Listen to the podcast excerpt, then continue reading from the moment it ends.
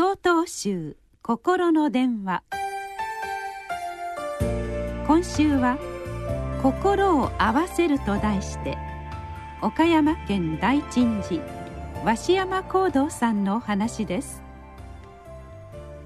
私は熊本県の山深いところにある正悟寺というお寺で半年ほど修行したことがあります。そのお寺は電気が通っていません。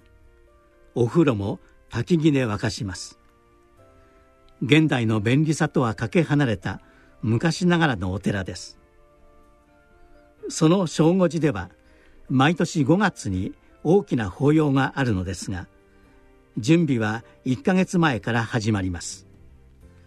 境内の手入れや本堂の掃除さらにお寺に続く道路の整備も行います。法要前日には町のご婦人方に集まってもらい法要に来られる参拝者の方々に振る舞う料理を作っていただきます。参拝者は県内はもちろんはるばる遠方から足を運ばれる方もいらっしゃいます。その時の法要は僧侶やお手伝いの方々さらには参拝者の方々が一体となって盛大に行われました。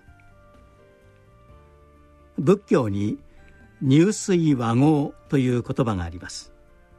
牛乳と水という性質の違う2つのものを混ぜ合わせるとすっと混ざり合います。僧侶たちも一人一人違えどもお互いに相手を思いやりこのように一体となって修行しなさい。この心持ちで生活すれば争い事など起きず修行生活が送れるという教えです。あの時の法要はその牛乳と水が混ざり合うようにみんなが同じ目標に向かってお互いを思いやって取り組んだからこそ盛大な法要になったのだと思うのです。私たちはいろいろな方々との関係の中で支え合って生きています。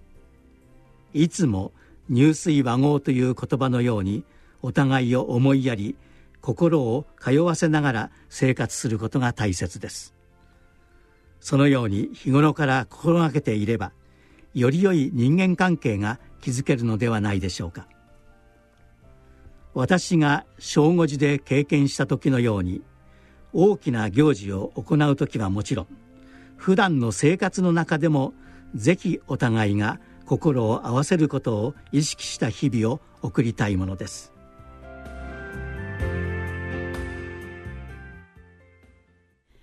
5月29日よりお話が変わります。